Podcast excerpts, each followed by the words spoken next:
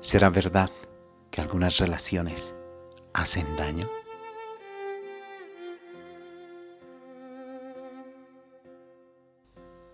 Te amo. Mi vida entera eres tú. Mi mundo es un gran vacío cuando no estás junto a mí. Y nada, nada es igual sin ti. Te necesito para ser feliz. Quiero estar junto a ti en cada respiro y en cada latido de mi corazón, para quererte, respetarte y amarte por siempre. Aquí y en el más allá, mi amor, nuestras vidas morirán sin separarse. Si esta declaración de amor es correspondida, enamora, genera y motiva una gran sensación la más dulce emoción que la mente del ser humano puede crear, esa que conocemos como amor.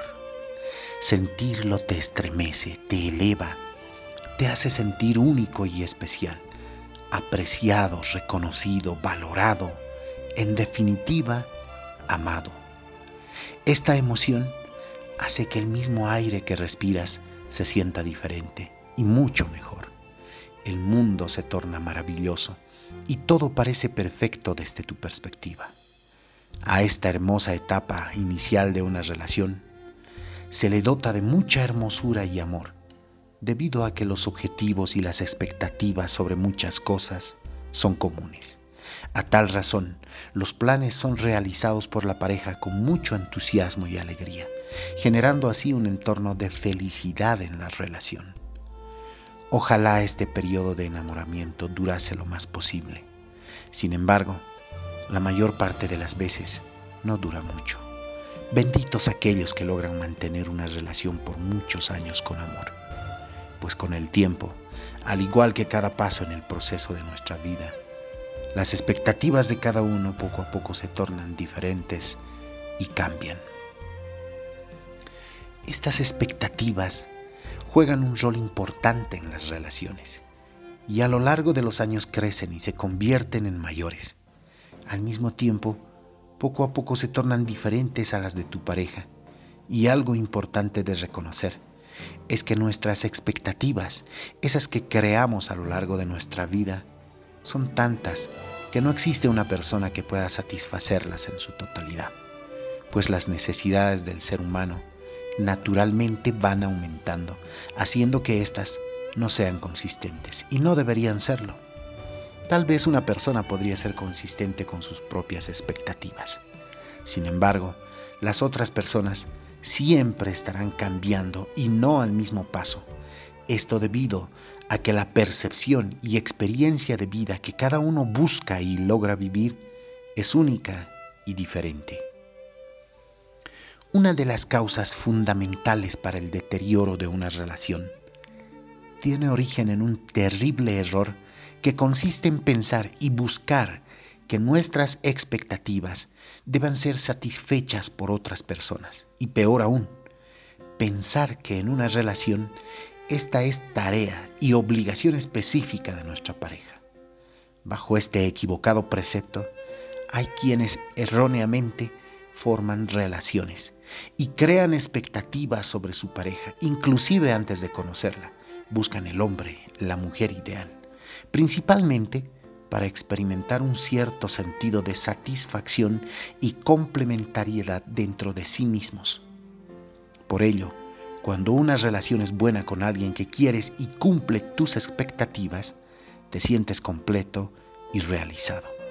Sin embargo, cuando la relación se deteriora con esta persona, y normalmente por culpa de ella, porque no supo satisfacer tus expectativas, te sientes deprimido e incompleto, muy a pesar de que tu vida es una entidad completa por sí misma. Esto es algo que se puede tardar en comprender después de una triste separación. La pregunta es, por qué tratamos de satisfacer nuestras expectativas e incluso nuestra vida con la vida de otras personas? Creo que la razón fundamental responde a que no sabemos controlar nuestras emociones. Por tanto, no somos capaces de explorar y vivir la vida en su total profundidad y dimensión. A partir de ello, generamos un proceso complejo de relaciones y esta complejidad con el tiempo tiende a convertirse en un gran conflicto.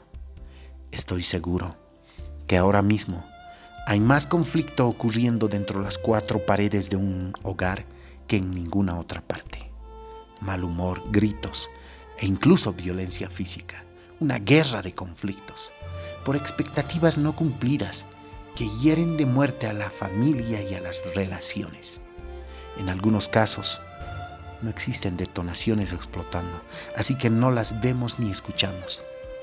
Pero puede estarse dando un peligroso trato silencioso que tiene el mismo fin, el deterioro de la relación con las correspondientes consecuencias para terceros, pues los más afectados normalmente son aquellos que más amamos. Para mantener una buena relación, la comunicación debe ser abierta y sincera. La pareja debe generar espacios oportunos y adecuados para hablar sobre sus expectativas, así como sobre sus errores, a fin de enmendar actitudes y corregir acciones, siempre evitando buscar culpables. Tratemos de manejar y entender con el mismo nivel de importancia las expectativas propias y las de nuestra pareja, para así ser parte, aportar y coadyuvar con estas, al igual que antes, pero ahora de una forma más madura, conscientes, respetuosos de las diferencias y objetivos de cada uno. Trabajemos con el mismo entusiasmo juntos en los objetivos de pareja y nunca, jamás tratemos de usar al otro como una fuente de felicidad que deba solamente cumplir nuestras expectativas. Y lo más importante, encontremos la forma de vivir y disfrutar el presente de la vida en su total plenitud y profundidad. Trabajemos en dar paso a nuestra mejor versión y en convertirnos desde lo más profundo de nuestro ser y a partir de nuestras emociones y nuestra propia química en una expresión de vida simple, sincera, alegre y feliz por sí misma, y no por lo que hacen o no hacen otras personas. Solo así, nuestras relaciones serán naturalmente maravillosas, sanas y sostenibles en el tiempo, pues se convertirán en el medio perfecto para expresar amor desde nuestra propia e intrínseca felicidad. Gracias por el privilegio de tu tiempo. Tu lugar es a mi lado hasta que lo quiera Dios.